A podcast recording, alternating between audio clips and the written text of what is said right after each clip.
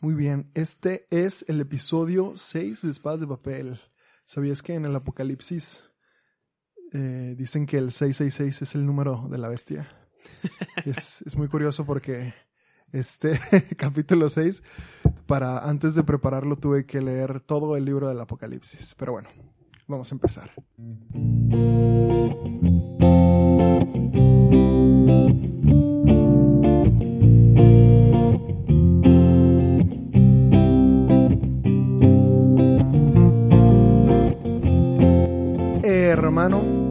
¿Cómo te encuentras el día de hoy? Me encuentro excelente, con ganas de empezar este episodio. Ahorita me estabas comentando más o menos de lo que trataba el libro y pues a todo cristiano le debe, le debe causar mucha curiosidad este tema. Yo creo que, bueno, ah, pensándolo bien, no creo que a todos los cristianos nos cause mucho este tema porque es algo que estamos muy acostumbrados a vivir, entonces. Exacto. Entonces yo creo que es algo que ya tomamos como muy cotidiano y a veces no reflexionamos y vendría bien que nos hables un poco de esto, a ver qué trae. Muy bien. En el episodio 6 de esta semana vamos a continuar con el autor que dejamos la semana pasada. ¿Se acuerdan de Scott y Kimberly Hen? Pues se acuerdan que Scott tenía muchos conflictos. Uno de los conflictos más grandes obviamente era la Sagrada Liturgia, la Eucaristía. Y Scott en todas las cosas que descubrió, pues escribió un libro. Ese es el libro de esta semana, se llama La Cena del Cordero de Scott Hahn. Ahora sí que, como dice Carlos, puede que, que la misa parezca un tema común. Yo creo que si estás en este podcast, probablemente eres una persona que está en grupos juveniles, que a lo mejor ya ha tenido misas, explicadas, a lo mejor ya estás teniendo un curso de liturgia, a lo mejor hasta eres ministro extraordinario de la comunión y conoces muy bien todas las partes, tanto de la liturgia de la palabra como de la liturgia eucarística, te las sabes al revés y al derecho. Y aún así, te prometo que en este libro vas a encontrar cosas de las que jamás habías oído antes. Es que, pues yo creo que es parte de lo que nos deja de enseñanza este Scott, como él trae toda la escuela eh, protestante, ellos como que se meten mucho en el contexto y hacen investigación muy, muy a fondo para escribir sus libros. Y eso aplicado a la Iglesia Católica, que también lo hacen. Pero, no sé, siento que, que, los, que los protestantes tienen así como que de cajón, si son pastores, tienen que hacer esa, eso, eso seguido. Y bueno, Scott Hahn ahora lo aplica al catolicismo y el resultado. Sí, y Scott mismo lo dice en este libro. Dice que el católico está tan acostumbrado al misterio de la Eucaristía porque lo vive cada semana, que eh, eso mismo, esa misma cotidianidad los lleva a no profundizar en ese misterio y a verlo simplemente como un culto más semanal, como una manera de, de, darle gracias a Dios y ya. Y sí, Eucaristía significa acción de gracias, pero si no nos profundizamos en cada una de las partes de la misa, ahora sí que se nos pasa de noche y terminamos pensando que la homilía que puede ser la parte más entretenida, más divertida, es el centro y no. De hecho, por eso la, Eucaristía se divide en estas dos partes de la liturgia. Pero bueno, eh, antes de empezar, quiero dejar claro, lo decía al principio del episodio, Scott dice que el libro de la Biblia que más nos habla del misterio eucarístico, de este sacramento tan importante, es el Apocalipsis. Unos pensarían que a lo mejor es la carta a los hebreos, Em, o algunos pasajes del Evangelio o alguna otra carta, eh, a lo mejor de, Pablo o de otro apóstol, pero no, este Scott descubrió que era el Apocalipsis y lo más curioso es que él creía que había descubierto algo nuevo y se dio cuenta que no. Entonces vamos a empezar con, con, con el primer fragmento del libro. Dice Scott, lo que encontré en mi primera misa. Ahí estaba yo, de incógnito un ministro protestante de paisano, deslizándome al fondo de una capilla católica de Milwaukee para presenciar mi primera misa.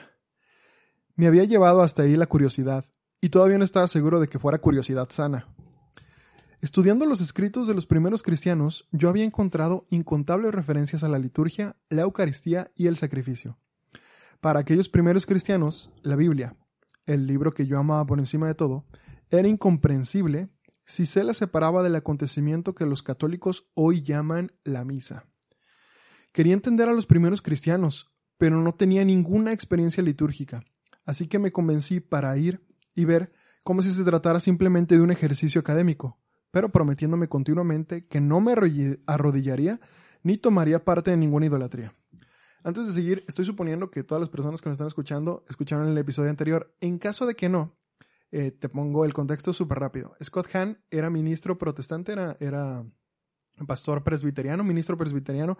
Entonces, eh, en este punto, él estaba viviendo su primera misa. Llevaba años estudiando, eh, ahora sí que los, los, las Sagradas Escrituras y dándose cuenta que varias máximas de la Reforma Protestante no tenían principio bíblico.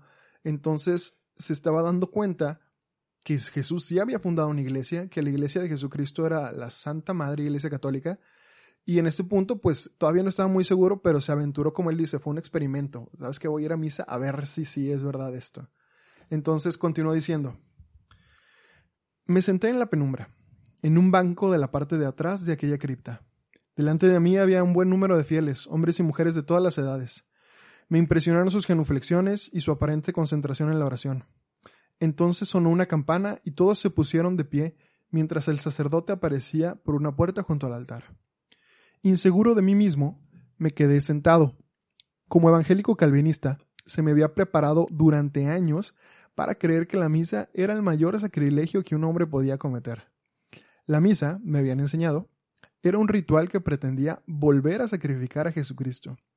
Así que permanecería como mero observador. Me quedaría sentado con mi Biblia abierta junto a mí. Sin embargo, a medida que avanzaba la misa, algo me golpeaba. La Biblia ya no estaba junto a mí. Estaba por primera vez enfrente de mí, en las palabras de la misa. Una línea era de Isaías, otra era de los Salmos, otra era de San Pablo. La experiencia fue sobreacogedora. Quería interrumpir a cada momento y gritar, oigan, ¿puedo explicar en qué sitio de la escritura sale esto? Eh, de verdad es fantástico. Aún mantenía mi posición de observador.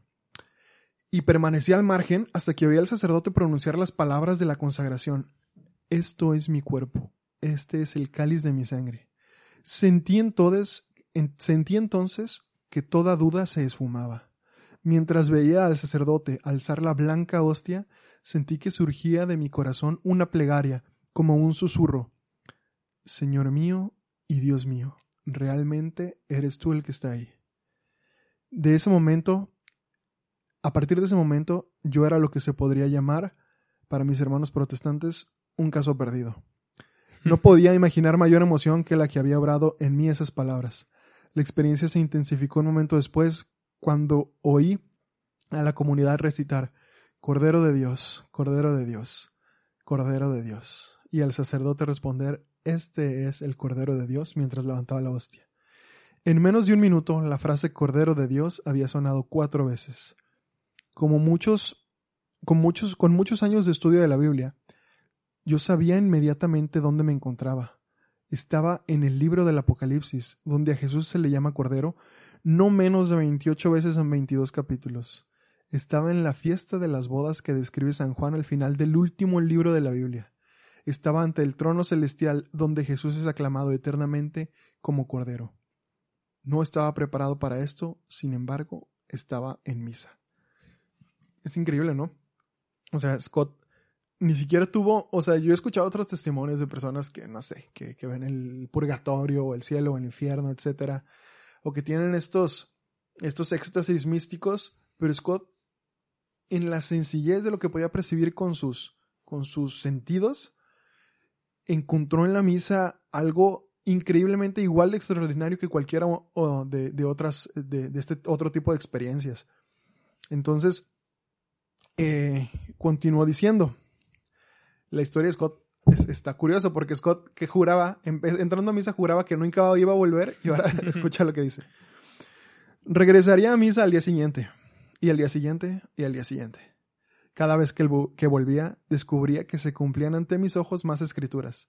Sin embargo, ningún libro se me hacía tan visible en aquella oscura capilla como el libro de las revelaciones, el Apocalipsis. Este describe el culto de los ángeles y de los santos en el cielo. Como en este libro, también en esa capilla veía sacerdotes revestidos, un altar, una comunidad que cantaba Santo, Santo, Santo. Veía el humo del incienso, oía la invocación de ángeles y santos, y yo mismo cantaba los aleluyas, puesto que cada vez me sentía más atraído hacia este culto. Seguía sentándome en el último banco con mi Biblia y apenas sabía hacia dónde volverme, si hacia la, si hacia la acción descrita en el Apocalipsis o hacia la que se desarrollaba en el altar. Cada vez parecía ser la misma acción. Con renovado vigor me sumí en el estudio de la primitiva cristiandad y encontré que los primeros obispos, los padres de la iglesia, habían hecho el mismo descubrimiento que yo estaba haciendo cada mañana en la misa. Ellos consideraban que el libro del Apocalipsis era la clave de la liturgia y la liturgia la clave del Apocalipsis. Algo tremendo me estaba pasando como estudioso y creyente. El libro de la Biblia que había encontrado más desconcertante, es decir, el Apocalipsis, estaba iluminando ahora las ideas que eran más fundamentales para mi fe, es decir, la idea de la alianza como lazo sagrado de la familia de Dios. Más aún, la acción que yo había considerado como la suprema blasfemia, o sea, la misa, se presentaba ahora como el evento que sellaba esa alianza que yo tanto había estudiado. Este es el cáliz de mi sangre, sangre de la alianza nueva y eterna. Estaba entusiasmado con la novedad de todo esto, durante años había intentado encontrarle sentido al, Apocalipsis como una especie de mensaje codificado acerca del fin del mundo o del culto de unos remotos cielos, de algo que la mayoría de los cristianos no podían experimentar mientras estuvieran aún en la tierra. Ahora, después de dos semanas de ir a misa diaria, me encontraba a mí mismo queriendo levantarme durante la, eh, durante la liturgia y decirles, oigan ustedes, Déjenme enseñarles en qué lugar del Apocalipsis están en este momento. Vayan todos al capítulo 4, versículo 8. Ahorita están justo en el cielo. Entonces, a partir de aquí, Scott, como decía ahorita, dice, me robaron la idea. sigo, sigo diciendo, en el cielo, justamente ahora, los padres de la iglesia me mostraron que esto no era descubrimiento mío. Ellos lo habían predicado hace más de mil años. Con todo, yo por lo menos estaba convencido de que tenía el mérito del redescubrimiento de la relación entre la misa y el libro del Apocalipsis. Pero entonces descubrí que el Concilio Vaticano II me había sacado a la delantera. Fíjese en las siguientes palabras de la Constitución de la Sagrada Liturgia, el Sacrosantum Concilium en el número 8. Dice, dice el Sacrosantum, en la liturgia terrena pregustamos y participamos en de la liturgia celeste que se celebra en la ciudad santa la Jerusalén celestial, hacia la que nosotros nos dirigimos como peregrinos, donde Cristo está sentado a la derecha del Padre como ministro del santuario y del tabernáculo verdadero. Cantamos un himno de gloria al Señor con todo el ejército celestial, venerando la memoria de los santos. Esperamos participar con ellos y acompañarlos. Aguardamos al Salvador, nuestro Señor Jesucristo, hasta que se manifieste Él, nuestra vida, y nosotros nos manifestemos con Él en la gloria. Entonces, sigo diciendo, un momento, eso es el cielo. No, se trata de la misa. No, espera, se trata del libro del Apocalipsis. No, espera, es todo lo anterior, son las tres cosas. La misa, el cielo, el Apocalipsis. Me encontré haciendo esfuerzos por avanzar despacio, con cautela, atento a evitar los peligros que acechan a los conversos, puesto que me estaba convirtiendo rápidamente en un converso a la fe católica. Pero este descubrimiento no era producto de una imaginación exaltada, era la enseñanza solemne de un concilio de la Iglesia Católica. A la vez, descubriría que también la conclusión inevitable de los estudiosos protestantes más rigurosos y honestos, como por ejemplo Leonard Thompson, que había escrito que, y cito, incluso una lectura superficial del libro del Apocalipsis muestra la presencia del lenguaje litúrgico relativo al culto el lenguaje cultual juega un papel importante dándole unidad al libro.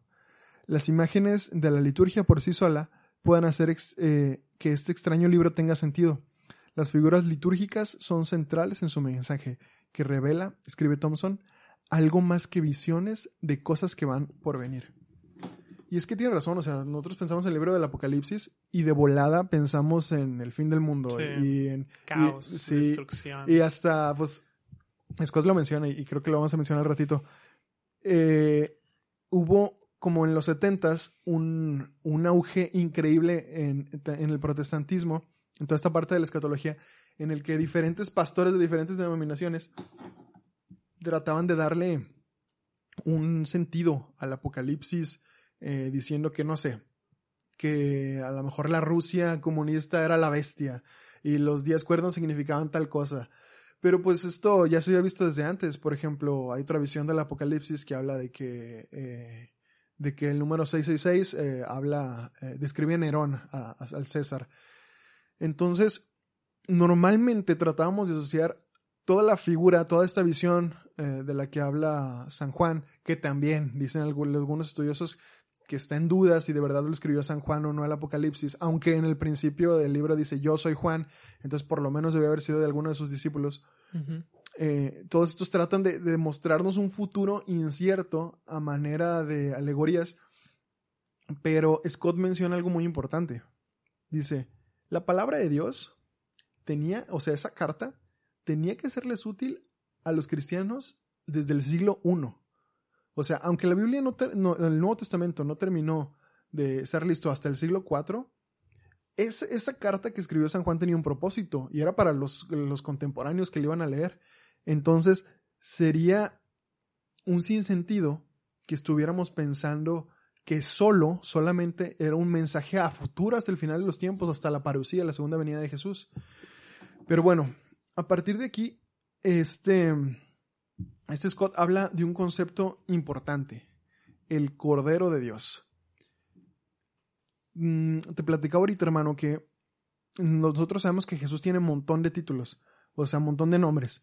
Si los recordamos, pues podrían entrar primero que nada Señor, Dios, Salvador, Mesías, Rey, sacerdote, profeta, hijo de hombre, león de la tribu de Judá y Cordero de Dios. De todos esos, hay uno que no suena. Hay uno que no hace clic. El cordero. ¿Por qué?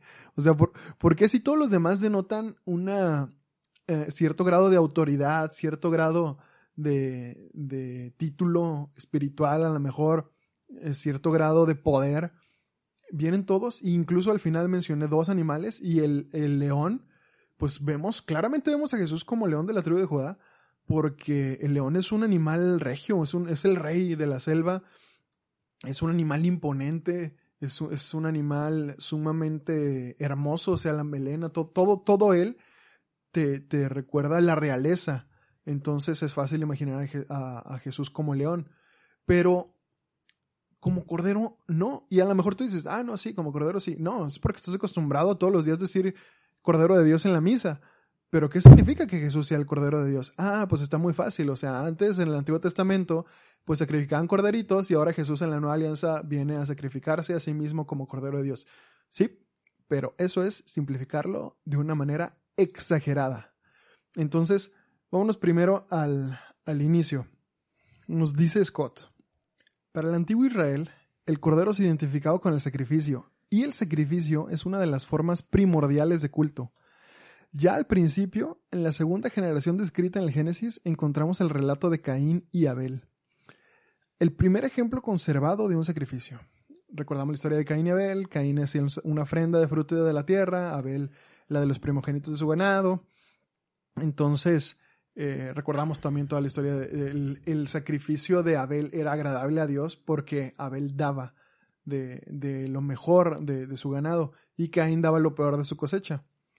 Entonces, eh, también a su debido tiempo encontramos los holocaustos hechos por Noé, por Abraham, por Jacob y por otros en el Génesis. De los sacrificios del Génesis, hay dos que merecen una atención más cuidada. El de, el de Melquisedec en el Génesis capítulo 14 y el de Abraham e Isaac en el Génesis capítulo 22. Melquisedec aparece como el primer sacerdote mencionado en la Biblia y muchos cristianos, siguiendo la carta a los hebreos, le han visto como un anuncio velado de Jesucristo, porque Melquisedec era sacerdote y rey, que era una combinación muy rara en el Antiguo Testamento, pero que sería aplicada más tarde también para Jesús. El Génesis describe a Melquisedec como el rey de Salem, una tierra que llegaría más adelante a ser Jerusalem, que significa ciudad de paz. Si recordamos Salem o Shalam o, Salam, todas estas palabras eh, en diferentes idiomas significan paz. Entonces Jerusalén significa ciudad de paz. Jesús se alzaría un día como rey de, de la Jerusalén celestial y de nuevo como Melquisedec, el príncipe de la paz. Finalmente, el sacrificio de Melquisedec es extraordinario en cuanto a que no era un sacrificio de animales. Melquisedec en su sacrificio ofreció pan y vino, como lo iba a hacer Jesús en la última cena cuando instituyó la Eucaristía. El sacrificio de Melquisedec, cuando ofrece el pan y el vino, era en un momento, o sea, contexto histórico súper rápido. Estaban varios reyes en guerra. Abraham acababa de rescatar a Lot y Melquisedec hizo este sacrificio para que cayera una bendición especial sobre Abraham y sobre su pueblo. Entonces, lo curioso es que recordemos, Melquisedec, rey de Salem, que estaba en, en, en, en este conjunto de montañas rocosas conocida como Moria. Ahora, lo curioso aquí es que años después, Abraham vuelve a visitar Salem cuando Dios le pide que haga un último sacrificio. Dios le dice a Abraham, toma a tu hijo, tu único hijo Isaac, al que amas, y vete a la tierra de Moria, y ofrécelo como holocausto sobre uno de los montes. La tradición israelita recogida en, en, el segundo libro de Crónicas identifica a Moria como el lugar donde estará el futuro templo situado en Jerusalén. Abraham viajó allá con su hijo Isaac, que llevaba a sus espaldas la leña para el sacrificio. Cuando Isaac preguntó dónde estaba la víctima, Abraham replicó, Dios proveerá el cordero para el sacrificio, hijo mío. Recuerda este versículo, Dios va a proveer el sacrificio, el cordero para el sacrificio. Al final, el ángel de Dios apartó la mano de Abraham, como todos sabemos, para que no sacrificara a su hijo, y le dio un carnero para que ese fuera sacrificado. En este relato, Israel discernirá el compromiso divino de hacer de los descendientes de Abraham una nación poderosa. Y eh, cito rápidamente el Génesis. Por mí mismo lo he jurado, porque tú no te has reservado a tu hijo, yo voy a multiplicar tus descendientes como las estrellas del cielo, y por tus descendientes serán benditas todas las naciones de la tierra. Este fue el pagaré de Dios a Abraham. Habría de servir tanto como política de seguro de vida de Israel, que incluso en el Sinaí, ¿te acuerdas cuando los israelitas construyeron el becerro de oro? Moisés, o sea, los israelitas habían hecho una cosa horrible. Moisés había subido a hablar con Dios. Los cuando bajan los israelitas, ya desesperados porque no había bajado Moisés en mucho tiempo, se crean su propio Dios, es en el becerro de oro, se pueden alabarlo. Imagínate, el Dios del Antiguo Testamento, qué tanto odiaba la idolatría que, que boom, tronaba los dedos y caían muertos. Pero Moisés evoca el juramento que hace Dios a Abraham, literal, en el, en el Éxodo, en el, en el verso 32, en el, capítulo 32, perdón, en el verso 13 y 14, Moisés le dice, oye, recuerda la promesa que le hiciste a Abraham, ese es tu pueblo elegido, y tú lo ibas a, hacer, eh, a ser más numeroso, no a borrar a todos los idólatras. y lo más curioso es que me fui a la Biblia y en el versículo 14, por lo menos en, en la traducción que yo tengo, literalmente dice, Dios se arrepintió de lo que iba a hacer y se detuvo porque Moisés le recordó la promesa que le había hecho a Abraham. Imagínate. Entonces, los cristianos van a considerar más adelante el, que el relato de Abraham e Isaac es una profunda alegoría del sacrificio de Jesús en la cruz. Hay muchas semejanzas. En primer lugar, Jesús como Isaac era el fiel hijo único del Padre amado. Además, como Isaac, Jesús acarrió el leño para su propio sacrificio. Isaac llevaba la madera para que lo sacrificaran, Jesús llevaba la madera para que lo sacrificaran. De hecho, y aquí es donde es el mind blow, el sitio donde murió Jesús, el monte del Calvario, era uno de los, de los montes de la cadena montañosa de Moria. Es decir, Moria, el lugar donde Melquisedec muchos años antes hizo el primer sacrificio de pan y vino. Luego, donde sucedió el sacrificio de, de, Abraham e Isaac y el ángel los, los detuvo. Y ahora, era el Calvario, no era el lugar exacto, pero pertenecía a la misma cadena de montes de Moria. Entonces, la, la, primera línea del Nuevo Testamento identifica a Jesús con Isaac como hijo de Abraham. Para los lectores cristianos, incluso las palabras de Abraham resultaron proféticas, lo que te decía ahorita. Dios proveerá el cordero para el sacrificio. El cordero anunciado entre estas sombras, por supuesto, era Jesucristo. Ahora hay que explicar algo muy importante. Porque unos, o sea, no sé, ¿a ti te hace sentido que en un montón de culturas, no solo la judio-cristiana, eh, te hace sentido que haya sacrificios animales o incluso, pues como pasó en nuestra cultura prehispánica, que haya habido sacrificios humanos? O sea, ¿te hace sentido que, la gente haya querido ofrecer vidas a Dios? Para nada. Pues es, es, suena ilógico, ¿no? O sea, lo piensas y dices, ¿por qué? O sea, pero es porque es por nuestro contexto. O sea, nosotros ya cristianos del siglo XXI, eh, de volada pensamos, se nos viene a la mente eh, las palabras de, de, de la escritura que dicen misericordia quiero y no sacrificios. Pero estamos eh, quitando totalmente el contexto cultural de, de, de las personas del el Antiguo Testamento. Y de muchas culturas, porque aquí en México también se hacían sacrificios humanos. ¿no? Ajá. Y de hecho, si lo piensas, es un lenguaje muy natural. Piénsalo así. Dios crea al hombre. Y en el Génesis vemos que Dios tiene un contacto con el hombre muy, muy cercano. Hablaban. De hecho, Caín y Abel hablaban con Dios, con ambos. Eh, y, y, lo escuchaban y, y conversaban con él. Entonces, aquí lo curioso es que el hombre se da cuenta que todos los bienes que recibe vienen de Dios. Y obviamente el corazón del hombre que desea amar quiere contestar con gratitud. ¿Y qué tiene para ofrecerle a Dios? Lo que Dios le da. Es decir, los bienes que te regala Dios, por ejemplo, eres Abel o eres Caín, los bienes que te regala Dios son los animales que, que tú consumes y los que tú crías. Esos son tus bienes. Si yo soy agricultor, mis bienes son, son, es mi cosecha. ¿Qué tengo para decirle a Dios? O sea, soy un humano primigenio, o sea, no hay, no hay culto, no hay templo, no hay nada. Lo único que tengo para con Dios es, son mis acciones que, que yo mismo estoy creando. La naturaleza humana nos, nos lleva al sacrificio, o sea, al hacer sagrado algo, al ofrecer algo hacia Dios. Entonces, Abel nos demuestra que de todos los bienes que Dios le da, Abel contesta tomando el bien más preciado, que era el, el, primogénito, el que no tenía ningún defecto, el que no tenía ningún hueso roto, y se lo regresaba a Dios en sacrificio para que el humo se elevara como alabanza a él. Unos podrían pensar, oye, pues eso es muy primitivo. Pues sí, brother, eran los primeros humanos, claro que es muy primitivo. Pero imagínate el corazón de Dios que se enternecía viendo cómo los hombres que él habría creado estaban creando un lenguaje de amor con él.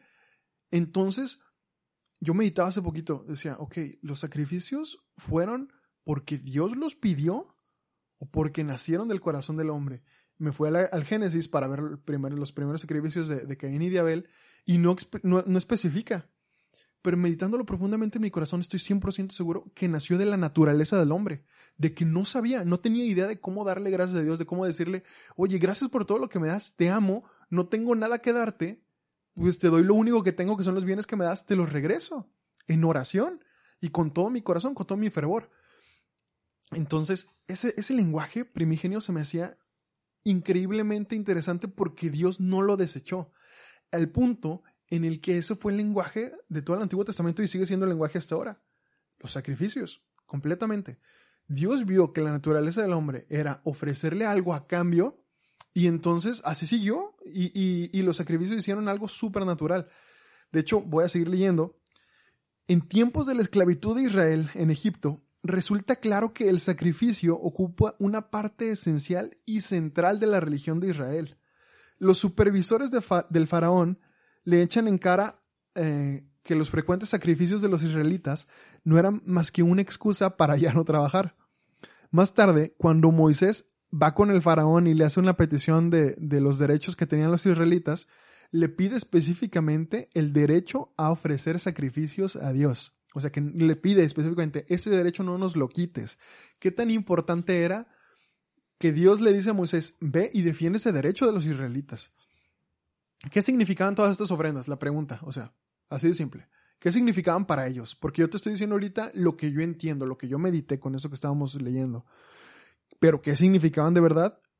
El sacrificio animal, dice Scott, significaba muchas cosas para los antiguos israelitas. Voy a mencionar cuatro principales. Primero, era un reconocimiento de la soberanía de Dios sobre la creación. El Salmo 24 dice, la tierra es del Señor. El hombre reconocía este hecho devolviendo a Dios lo que en última instancia era suyo. Así, el sacrificio era una alabanza a Dios del que proviene toda bendición. Exactamente lo que te decía ahorita. Todos los bienes vienen de Dios. Esos bienes yo se los regreso en alabanza. El sacrificio también, número dos, podía ser un acto de agradecimiento. La creación se le ha dado al hombre como un don, pero ¿se puede devolver el hombre a Dios? Eh, como diría el Salmo 116. Bueno, solo podemos devolver lo que ya hemos recibido. Número tres, algunas veces el sacrificio servía como un modo solemne de sellar un acuerdo o un juramento, es decir, una alianza contra Dios, como veíamos en el Génesis en el capítulo 21. Y por último, el sacrificio, y algo muy importante que yo estoy seguro que muchos de ustedes saben, el sacrificio también era un acto de renuncia y pesar por los pecados. Las personas que ofrecían un sacrificio reconocían que sus pecados merecían la muerte y ofrecían la vida de un animal en lugar de la suya propia. Entonces, aquí vemos, o sea, los sacrificios para ti, para mí, animales ahorita podrían ser barbarismo, salvajismo. Imagínate todas las personas que no nos echaríamos encima. Y yo estoy totalmente de acuerdo. O sea, por ejemplo, cuando vemos la, la tauromaquia o las corridas de toro, pues me gustaba mucho que, que, un video que, en el que Eugenio Derbez, y perdón por citar a Eugenio Derbez después de citar las Sagradas Escrituras, pero me acuerdo que eh, Derbez decía en un video que el arte crea y no destruye. Entonces la tauromaquia no la podemos considerar como arte porque se trataba de, de destruir la vida de un animal. ¿A voy con todo esto? Que para el contexto tuyo y mío, el sacrificio animal ahorita no tendría mínimo sentido. Y por eso podemos llegar a juzgar muy duro a, los primeros hombres por sus sacrificios animales. Pero es que para ellos era algo tan simple como que los animales eran un bien, eran un regalo de Dios. Y esos regalos de Dios le era devuelto completamente. Entonces. Y yo creo que también era cierta parte cómo vivían, ¿no? Porque cada uno tenía sus animales y para comer ellos mismos tenían que matarlos. Entonces, realmente yo creo que era algo muy cotidiano. O sea, ahorita, ahorita, estamos muy alejados de, un, de, de, nosotros tener que cortar la cabeza de una vaca, de, de, de, un, de, un, de un marranito. O sea, realmente nosotros no somos los que cortamos la carne, pero ahí en esos momentos ellos eran los que tenían que, que sacrificar a sus animales para convertirlos en alimento para su familia. Entonces yo creo que ellos decían, ok, voy a sacrificarlo como si fuera alimento para mí, pero que sea alimento, no sé, se lo voy a entregar a Dios, ese alimento se lo voy a entregar a Dios. Exacto, exactamente. Y escucha las palabras que estás diciendo, alimento. Porque de volada pensamos, ¿por qué Jesús, como platicamos la otra vez en el grupo, y quedaba el tema Farías, ¿por qué Jesús se queda en una hostia para que lo consumamos como alimento? ¿Por qué? Vamos, aquí vamos a ir hilando todos los hilos. Ahora vamos a ligar qué tiene que ver el sacrificio de la antigua alianza, es decir, todos estos sacrificios. Por ejemplo, en el templo de Jerusalén eh, se fundó en el año 960 antes de Cristo y fue destruido en el año 70 después de Cristo. Hay un historiador, ah, si no me recuerdo, era Josefo, en el siglo I, dice que en la Pascua, en la última Pascua del año 70 después de Cristo, en el año 70 fue destruido el templo. Pero antes de que fuera destruido, meses antes, hubo la Pascua. La Pascua venían judíos de todas las regiones a hacer sus sacrificios. En la Pascua del año 70, dice el historiador Josefo, y, y cito historiador porque de nada serviría que yo le citara Sagrada Escritura. Estoy citando un historiador para que se den cuenta cómo era el contexto histórico en ese momento. El historiador dice que se sacrificaron un cuarto de millón de corderos en la Pascua del año 70 después de Cristo. Imagínate la cantidad.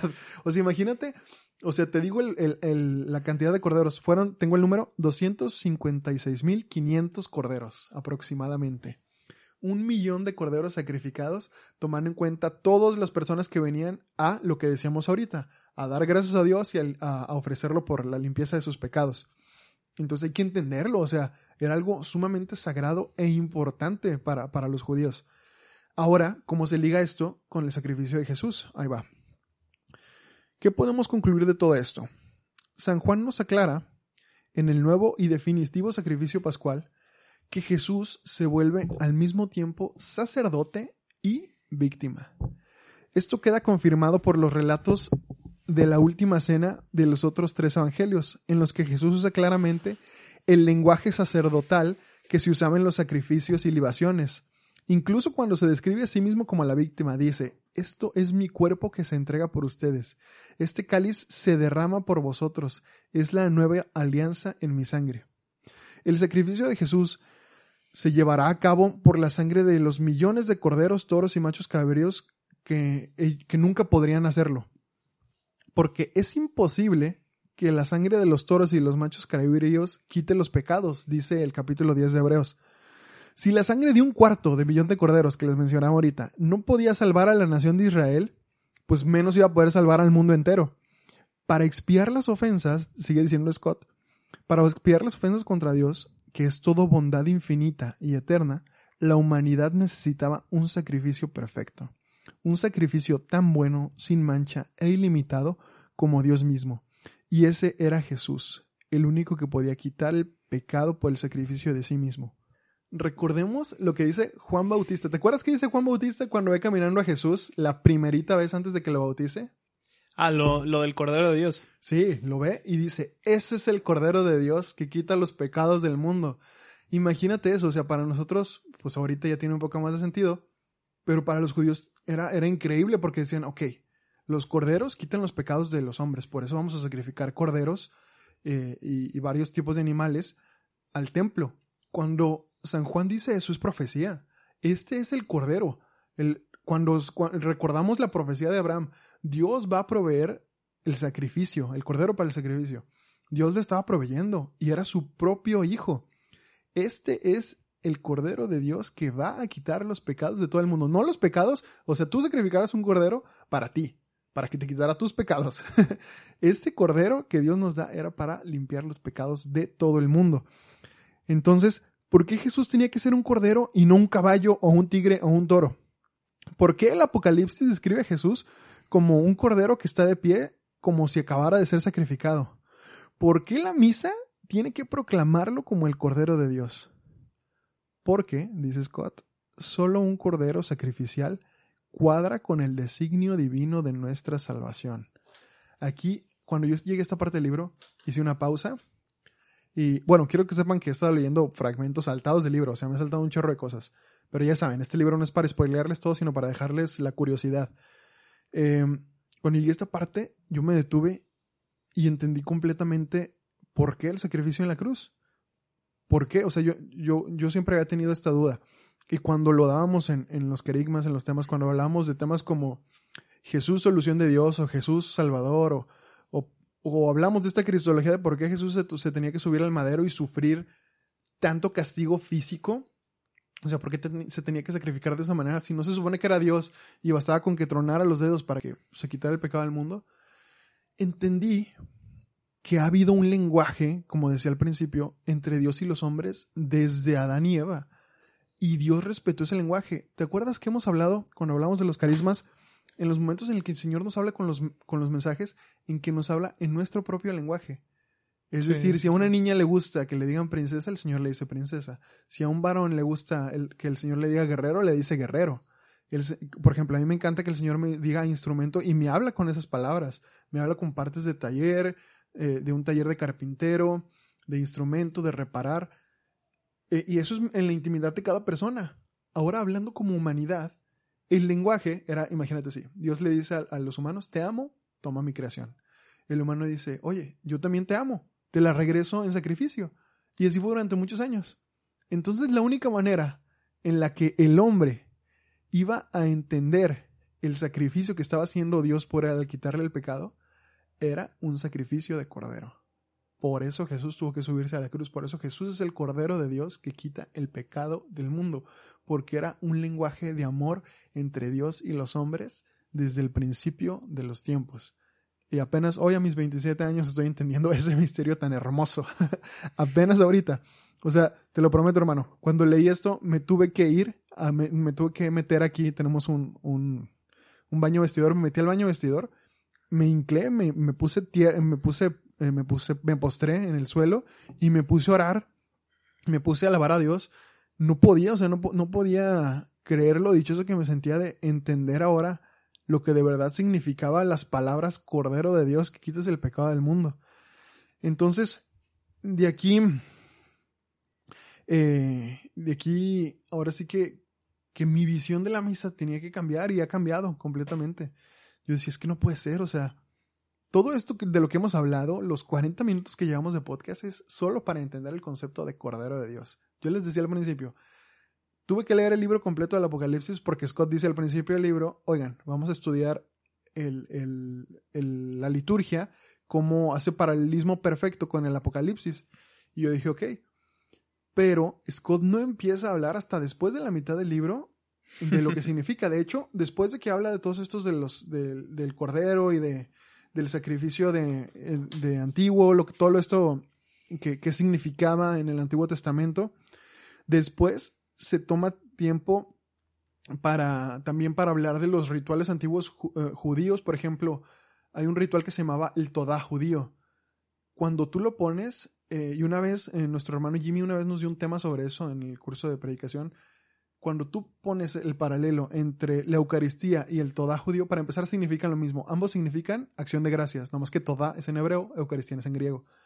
Cuando tú ves ese, ese culto judío, es igualito a la misa, o sea, no varía en casi nada, es, es casi igual, o sea, tanto en la liturgia de la palabra como en la liturgia del sacrificio, que para nosotros era la liturgia eucarística, es casi, casi idéntica.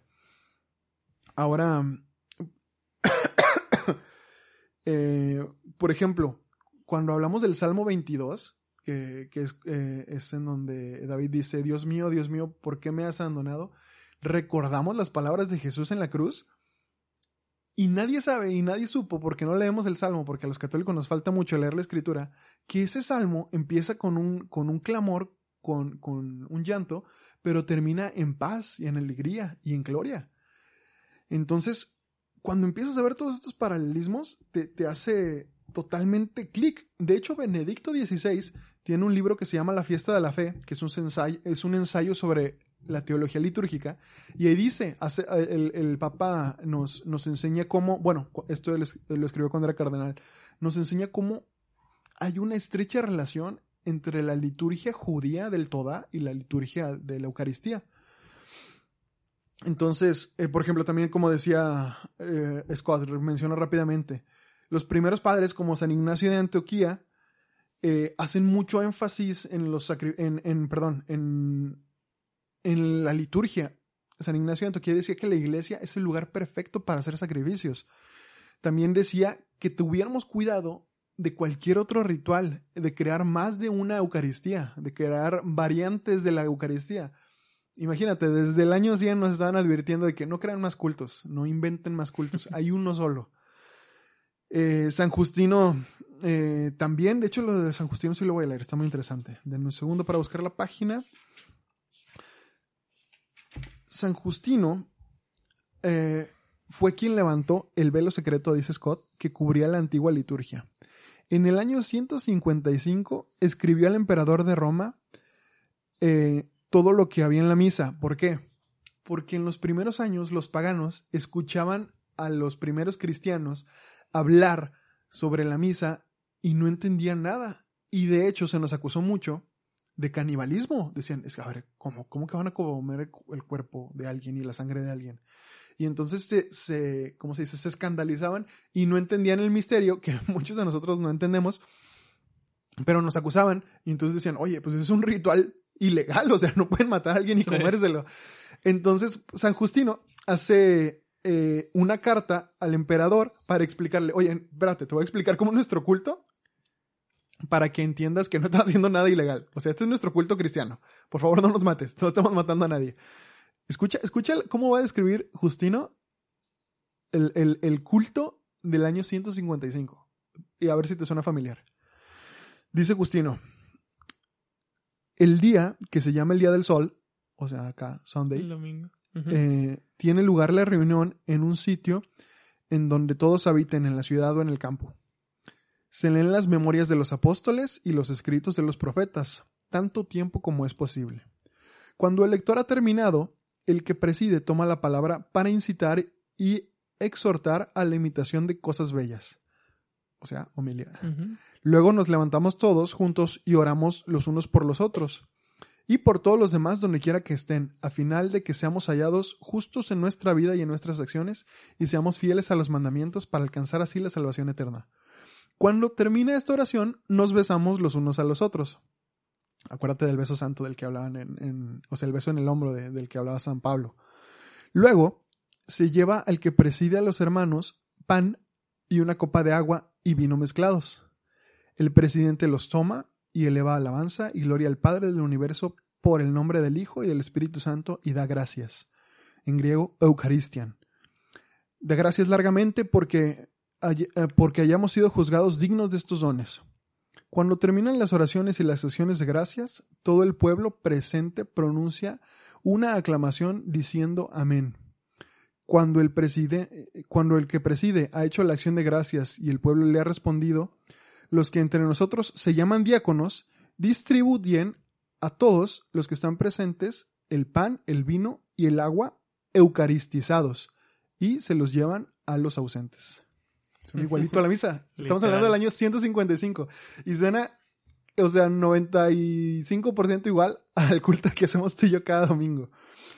Punto para los católicos. Es lo mismo que, que dice Scott Hahn. O sea, donde él descubre lo del apocalipsis y dice que la iglesia ya se había descubierto.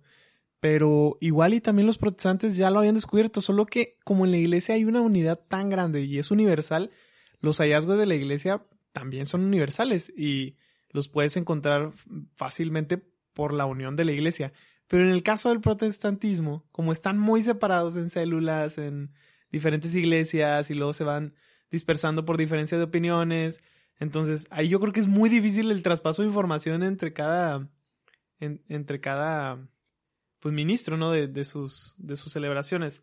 Entonces yo creo que ahí es donde, es, donde es el punto para la iglesia, que podemos ver desde, desde el principio de la iglesia cómo la enseñanza es la misma y, y los cultos son los mismos y todo lo que se va aprendiendo se va acumulando y se va acumulando en tradiciones y tradiciones y tradiciones. De hecho, Scott habla en el libro sobre un par de libros, por ejemplo, el primero se llamaba El Didache o el Didache, no sé cómo se pronuncia, que era, o sea, significa enseñanzas de los apóstoles. Y en este es el escrito cristiano más antiguo sobre la liturgia y escribe, por describe, o sea, muy parecido a, a como lo vivía Justino años después, entonces, es exactamente lo que dices. De hecho, Scott lo dice. Yo como ministro protestante, dice Scott, yo acomodaba la liturgia de cada, de cada domingo a, a lo que mejor me parecía. Y cuando él descubrió la liturgia en la escritura, es decir, cuando la veía en la carta a los hebreos, eh, cuando la veía en escritos antiguos, decía, pues yo lo trataba de acomodar a lo mejor, a lo que, a lo, a lo que mejor me parecía. Pero era increíble, y aquí voy a hacer un salto en el tiempo. Aquí, a partir de esta parte del libro, Scott hace, dedica unas páginas hermosísimas a explicarnos a ti y a mí la misa y cómo se conecta perfectamente con montones de partes de la escritura. Este libro se los recomiendo porque es una misa explicada de una manera totalmente diferente. Yo creo que más de uno hemos tenido una misa explicada por algún sacerdote literal esta parte de que vivimos la Eucaristía, pero el Padre está explicando parte por parte la misa. Bueno, este libro te refresca completamente eso y de una manera nueva, renovadora. Y Dios mío, hazme el favor de un ministro protestante, bueno, ya convertido, pero, pero un hombre que supo redescubrir, él dijo, y lo dijo humildemente, yo me atribuyo el redescubrimiento de esto, aunque yo lo habían visto en, el, en los hace mil años, y cuando ya lo habían mencionado de nuevo en el Concilio Vaticano II, católicos, ¿qué están haciendo? La misa del cielo en la tierra, déjenme se los vuelvo a explicar. Por ejemplo, cuando, cuando todas las partes, todas las partes de la misa las explica Scott muy bien. Es que, por ejemplo, él, él sabe lo que es el tener que estar buscando y el tener que estar, que voy a hablar el siguiente, el siguiente sábado, no creo que ellos celebran sábado. ¿Qué voy a hablar el siguiente sábado? ¿Qué depende, voy a decir? Este, entonces, la iglesia ya tiene una estructura tan bonita que te, que te pone el Magnificat con la oración de, del, Antiguo Testamento que está igualita que era de Elías. ¿Era de Elías, si no me equivoco? Eh, no me acuerdo. Pero el punto es que la iglesia siempre pone el, el libro de, eh, del Antiguo Testamento y eh, una, una, de las cartas de Pablo y el Evangelio y están relacionadas muy padre. O sea, tanto estudio que que ya te están dando como que todas las bases necesarias para que tú puedas hacer una conexión entre las, entre las lecturas. Y eso yo creo que lo que más apreciaba Scott, cómo está todo tan bien estructurado y nosotros estamos acostumbrados a que, ah, tienen que ver. Sí, pero pues porque tú no lo tuviste que haber estudiado y poner los versículos y darles un, un orden y una estructura. De hecho, hermano, le diste al, al, al clavo totalmente. O sea, Scott lo dice, dice, yo como ministro, cada, cada domingo, cada sábado, no, no me acuerdo cuándo celebraba él, eh, yo decidía qué lectura íbamos a meditar. Y muchas veces aplicaba la que, ah, es que yo tengo una, no sé, un estudio muy bueno del Evangelio de San Juan. Estudio buenísimo. Entonces lo voy a repetir. Cada marzo lo voy a repetir. O sabes que lo voy a hacer en marzo y luego en octubre otra vez lo voy a repasar con, con mis feligreses.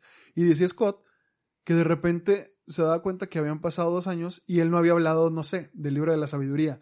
O no había hablado para nada de, no sé, de la carta a los Gálatas. O no había hablado para nada de la carta a los Hebreos. Porque él decidía qué libros repetir y repetir y repetir porque le encantaban las enseñanzas que ya tenía de esos libros y los estudios que ya tenía de esos libros. Y dice, me encuentro exactamente con lo que tú dices, con la estructura de que si un católico va tres años seguidos a misa el domingo, leyó toda la Biblia.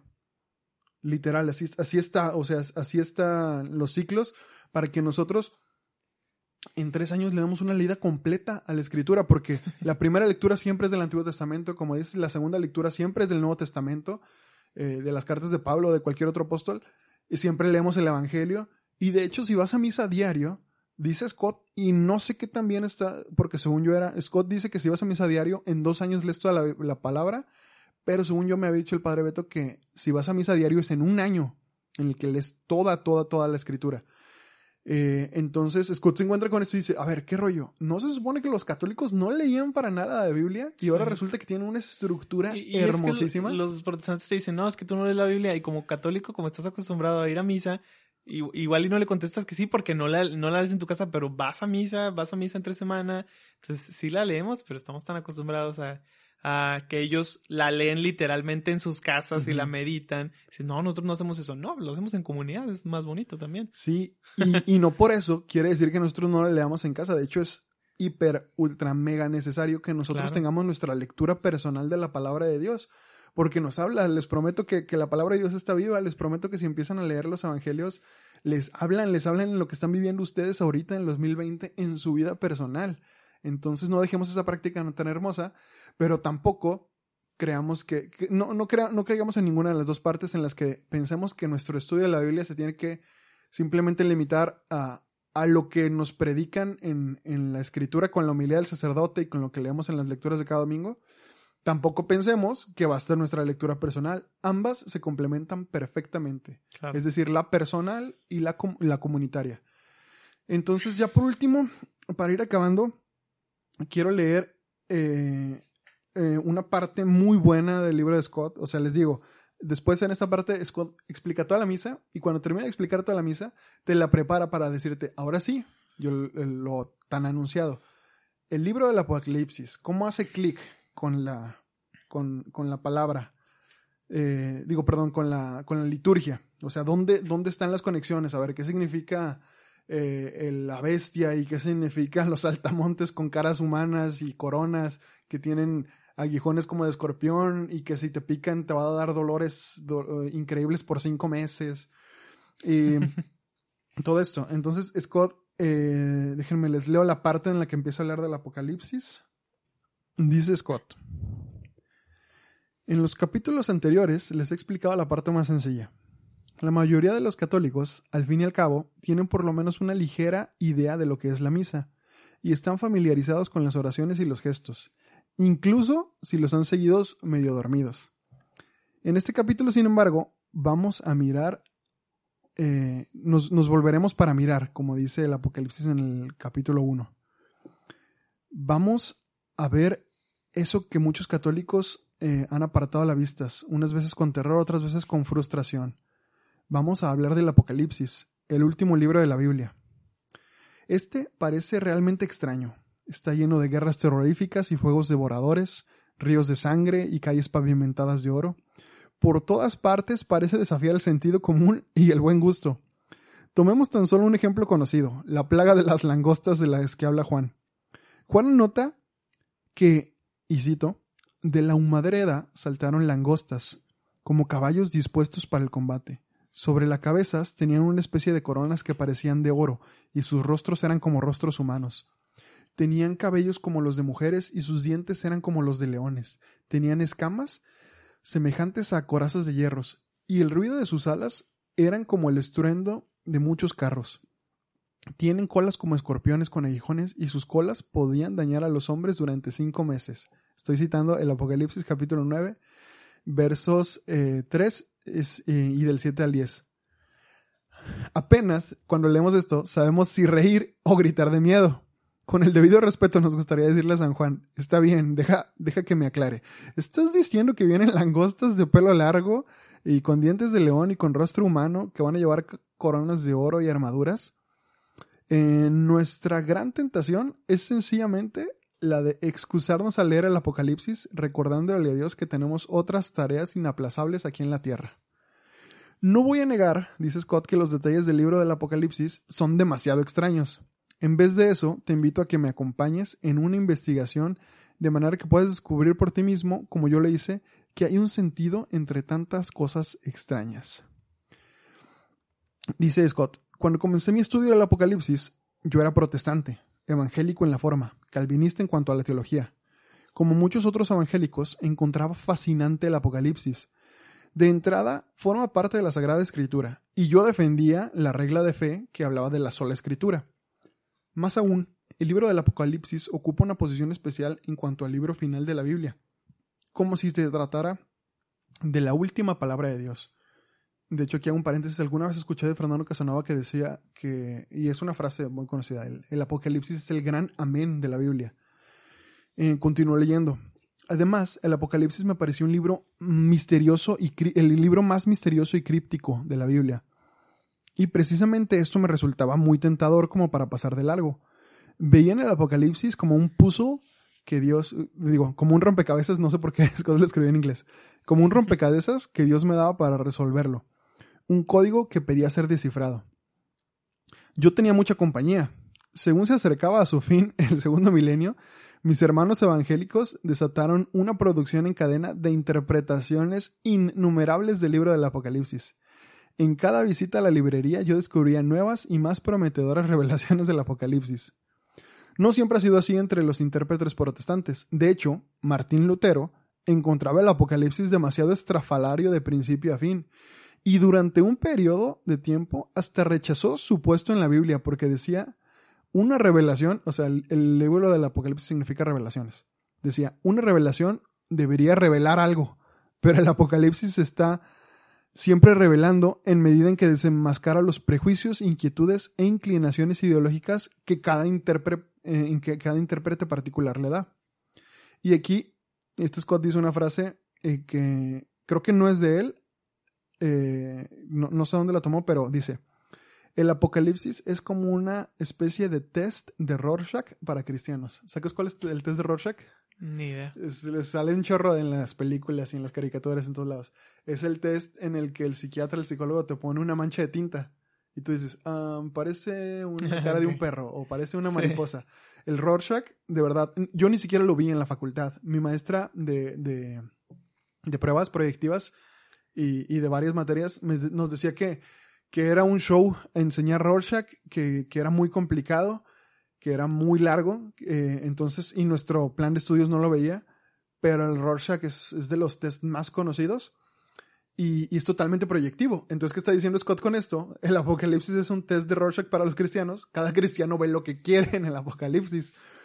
Entonces, eh, los predicadores intentan en primer lugar percibir un orden en el texto y normalmente eso crea un esfuerzo infructuoso. No hay orden en el Apocalipsis.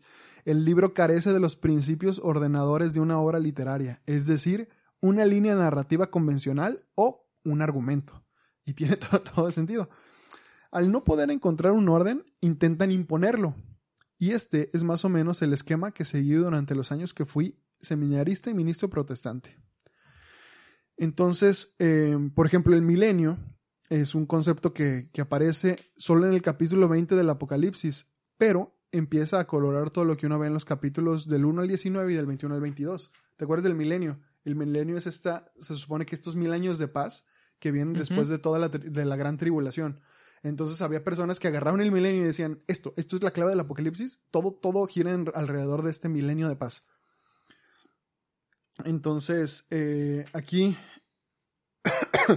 Scott dice varios esquemas para interpretar al Apocalipsis y de hecho esos, esos esquemas que menciona Scott todavía son vigentes hoy en día. Algunos para protestantes, otros incluso para católicos. De hecho, uno de los esquemas en esta Biblia, eh, estoy señalando, ustedes no lo están viendo, pero estoy señalando la Biblia de los jóvenes. eh, la clásica Biblia azul de, que dice Biblia Católica para jóvenes. En, esa Biblia explica varias partes de un esquema del que menciona Scott, pero déjenme se los menciono. Eh, para empezar, estoy en el capítulo en el que Scott habla eh, de que el apocalipsis tiene miles de actores y empieza a decir quién es quién en cada uno de estos, de- de estos personajes. Pero antes de eso empieza hablando de que hay varios esquemas. Primero está el esquema futurista, que ha llevado a los intérpretes a identificar las bestias que aparecen sucesivamente con personajes como Napoleón, como Bismarck, como Hitler, como Stalin, eh, dependiendo de la época en la que se encuentren. Eh, también está la visión preterista, que subraya que el cumplimiento de las profecías del Apocalipsis se encontraron en el siglo I y tiende a identificar a las bestias, por ejemplo, con uno que otro emperador romano o en general con Roma misma o con Jerusalén. Esta es, esta es la que te digo que viene en, la Biblia. O sea, el, el que el 666, tomando en cuenta que el Nerón, la palabra, el, nombre de Nerón tenía un valor numérico cada letra, lo sumabas todas y daban el 666, decían, ah, entonces el número de la bestia Nerón, entonces Nerón es la bestia, bla, bla. Este es el enfoque preterista. También una tercera perspectiva es a veces llamada la idealista, que ve al Apocalipsis como una alegoría del combate espiritual que debe luchar todo fiel. Aún otra visión también es la historicista, que sostiene que el Apocalipsis expone el plan maestro de Dios para la historia desde el principio hasta el fin.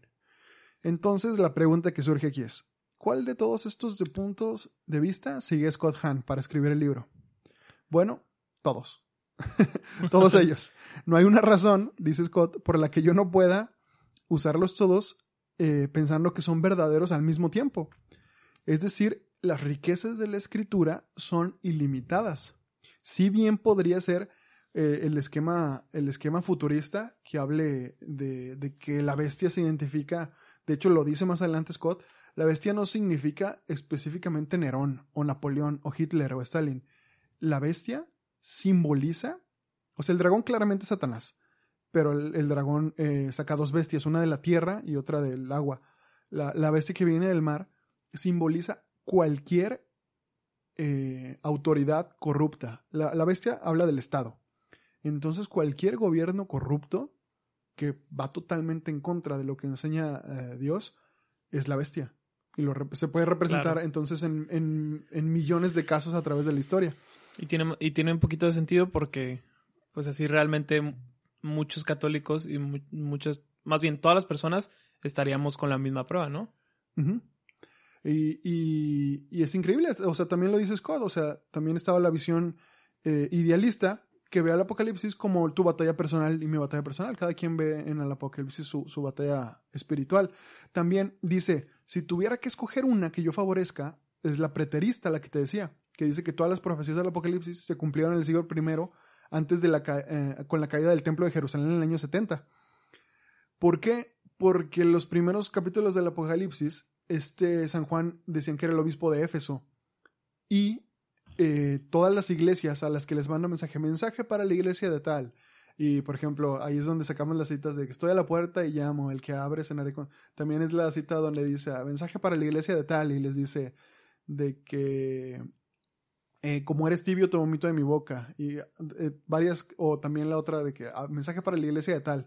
Estoy parafraseando porque no me acuerdo de los nombres de las iglesias pero también de que la clásica cita de eh, tengo algo contra ti y te olvidaste de tu primer amor.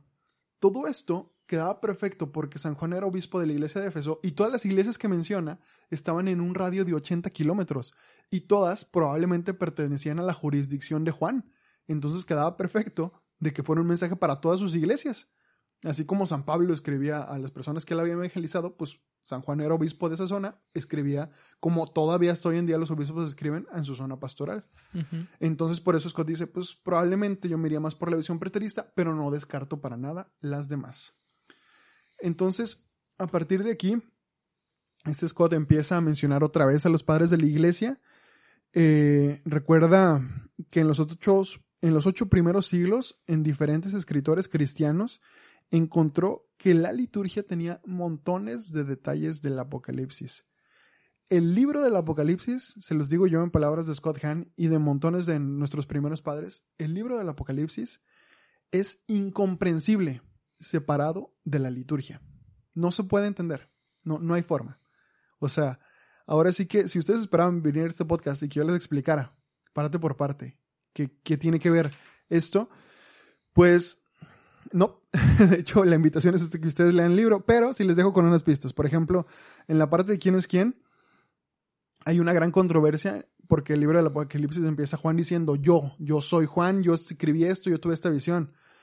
Pero hay una gran controversia en la autoría porque no quedan las fechas, pero al mismo tiempo sí queda el, el, lenguaje teológico del cuarto evangelio atribuido a Juan el apóstol y del Juan que habla, que habla el Apocalipsis. Eh, también obviamente habla Scott una buena parte de la mujer vestida de sol que todos sabemos y todos de volada pensamos en la Virgen María. Nosotros como mexicanos, de volada vemos la imagen de la Virgen de Guadalupe y decimos, ella es la mujer vestida de sol con la luna bajo sus pies. Pero Scott explica también que si bien, por ejemplo, explica mucho, o sea, dice, unos dicen, es que ella no podría ser la Virgen porque en el Apocalipsis dice que la mujer dio, al, ah, dio a luz con dolores de parto. Y Scott dice, no, espérate, o sea, sabemos que, que la Virgen tuvo un parto sin dolor, pero el Apocalipsis, en la palabra de Dios tienes que entender que el dolor de una mujer gestante puede también significar un dolor espiritual. De hecho, San Pablo describe en alguna de sus cartas su dolor espiritual como el, el dolor de una mujer en parto. Entonces el dolor de, de, la mujer vestida de sol era, una, era un dolor espiritual. También no solo significa que la mujer vestida de sol es la Virgen, también la describe como la hija de Sión, por lo tanto también es símbolo de la iglesia. Eh, y, de hecho, cuando el dragón le declara los, la guerra a los hijos de la mujer, es tanto a los hijos de, de, María, como nosotros, que somos nosotros, como a los hijos de la iglesia, que también somos nosotros. La mujer simboliza a, tanto a la Virgen, Madre de Dios, como a la iglesia, nuestra, nuestra madre. Entonces, también habla de los símbolos de las bestias. Está buenísimo lo que les decía ahorita. Ahorita, de hecho, ya les solté un spoiler. O sea, la, bestia, la, la bestia que viene del mar, este Scott la define como cualquier autoridad corrupta. Está muy chido cómo lo describe, cómo queda con varias partes de la historia.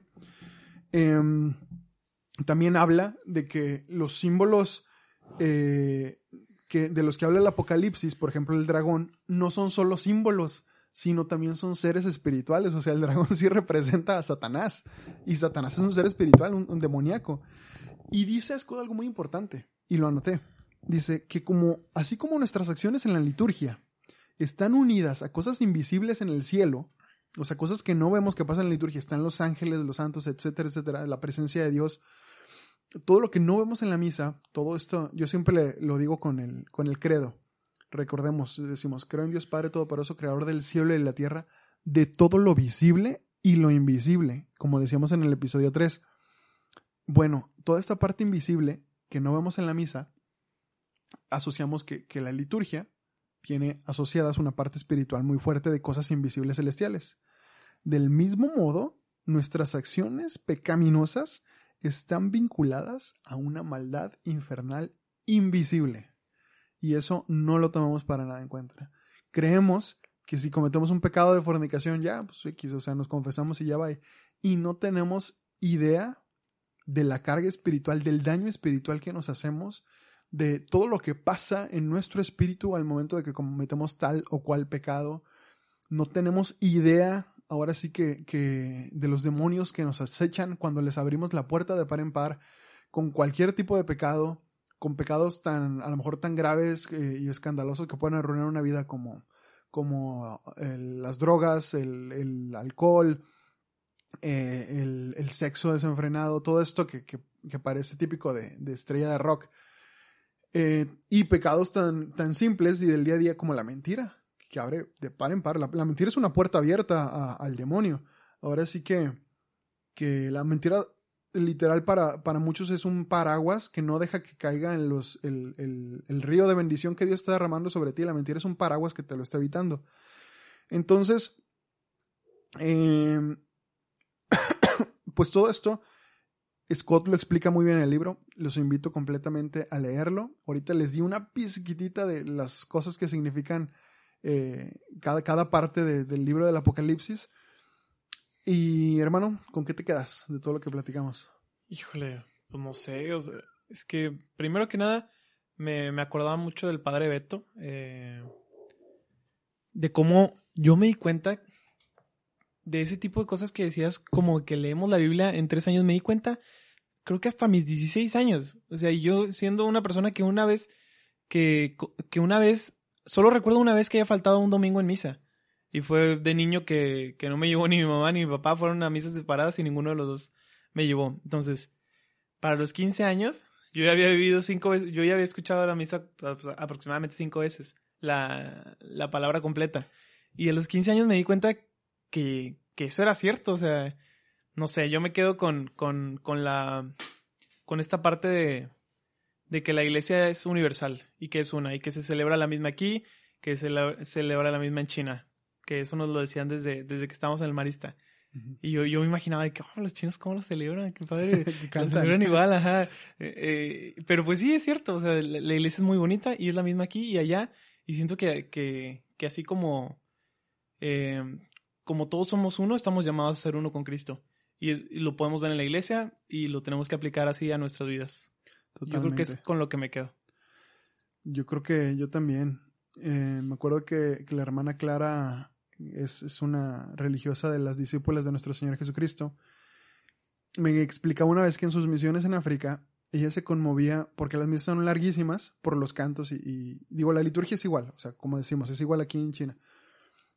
Pero eso sorprendía, por ejemplo, que al momento de la hora santa, que ellos literal pues, le llaman hora eucarística, los... Ya ves que varias tribus de África usan mantos así de muchos colores y largos, así con mangas grandototas y largos. Los hombres se los quitan y los ponen en el suelo para que pase el sacerdote con la custodia, para que el sacerdote y Jesús no toquen el suelo, no toquen la tierra. Imagínate, ¿dónde ves eso? O sea, yo me acuerdo que me platicaba eso y se me estremecía el corazón. Yo decía, imagínate el culto tan hermoso. Ahora sí que es universal, es completamente, la liturgia es universal. Esta, esta acción de gracias que todos queremos dar hacia Dios está inscrita en el corazón del hombre completamente. La palabra de Dios, como habíamos dicho en el episodio pasado, toma plenitud perfecta en la Eucaristía. Amigos, la invitación de esta semana es que a partir de ahora pongan atención a cada parte de la misa, se los prometo. Este libro me traspasó completamente. Sí, acepto que a lo mejor este episodio fue un poquito más pesado porque estamos hablando de conceptos un poco más profundos. Y normalmente nosotros, pues en el podcast, contamos historias y platicamos. Pero tomen en cuenta lo, la importancia profunda, eh, tanto histórica como espiritual, de, de nuestra relación con la liturgia y con Dios completamente. Les prometo que la misa es, es de lo más hermoso que vivimos los católicos, por no decir que lo más, porque ahora sí que cada experiencia puede variar, pero la liturgia sagrada es perfecta, es hermosa, no deberíamos cambiarle absolutamente nada, no busquemos entretenernos con la palabra de Dios. Scott lo dice en una parte, en un capítulo muy bueno, decimos, dice, dice, no busquen entretenerse con la homilía, de verdad, Recuerden esto. la liturgia de la, de la palabra, que termina con la homilía, dice pues, eh, es, es, igual de importante que la liturgia eucarística. De hecho, en la liturgia eucarística, todo lo que es Dios y todo lo que significa Dios y todo lo que representa a Dios termina en, un, en una hostia insípida que no tiene sabor que no disfrutas. Tú no disfrutas la comida porque no te produce ningún sabor en las papilas gustativas. Unos se dicen de que, ah, el señor hoy sabía rico. Pero, pero en general, la hostia es totalmente insípida. Dice, es exactamente lo mismo con la palabra de Dios. Imagínate todas las gracias espirituales que Dios te da en el sacramento de la Eucaristía cuando lo recibes en la hostia, pero a través de los sentidos es totalmente insípida. Entonces todo el cambio es, en el interior del, del espíritu.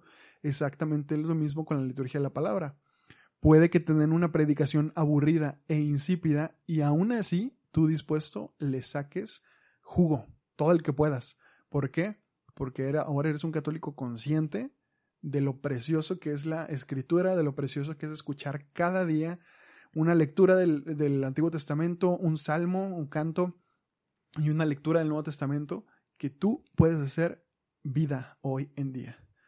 Con eso nos quedamos. con eso nos quedamos y con lleguen temprano a misa, no se salten la parte litúrgica, por favor. no de verdad, de verdad. Cuando lean este libro van a entender completamente lo que yo me tardé años en entender. La liturgia de la palabra la tienes que vivir para poder vivir completa la liturgia de la Eucaristía. No creas que, porque ahí está en la regla que dicen muchos de que no, es que si llegas antes de que empiece el evangelio sí te vale, o si llegas antes de que empiecen las lecturas. No, de hecho, lo que dice el mandamiento de la iglesia es que escuchar misa completa to- todos los, to- cada domingo. O sea, el mandamiento de la Santa Madre Iglesia, de los cinco mandamientos de la Iglesia, nos dice escuchar misa completa. O sea, no nos dice escuchar misa a partir de cuál o cuál o lo que te diga tal o cual padre, no. Llega a misa, si se te hace tarde, busca otra misa y si ya de plano la, la- regaste cañón, pues Dios, Dios te tenga en su misericordia, confiésate cuando tú consideres que, que fallaste, pero dale la importancia a la misa como le das la importancia a muchas cosas que no tienen la importancia de tener a Dios vivo en una fiesta cada día. Y sobre todo, y muy importante, cada domingo. Con eso nos quedamos. Redes sociales, síganme en Javier Cruz, eh, guion bajo 7, Javier con X, en Twitter, en Instagram, en Facebook me encuentran como Javier Cruz. Eh, hago una invitación súper rápida. Este 3 y 4 de octubre, eh, nosotros pertenecemos a Renovación Carismática. Vamos a tener el evento, eh, el encuentro diocesano de jóvenes en el Espíritu Santo en la Arquidiócesis de Monterrey. Se llama EDGES.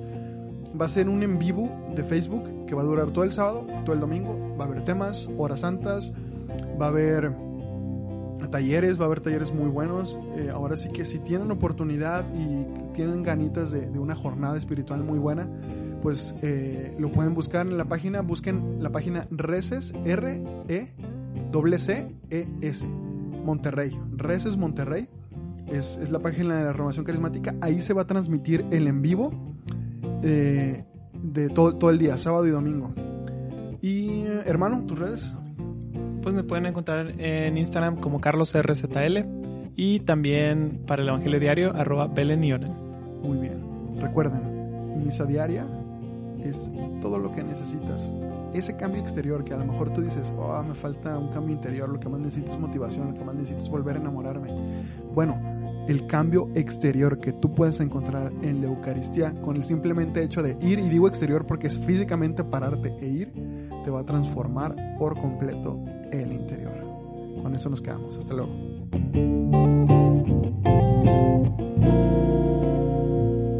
Espadas de papel, the podcast. Thank you.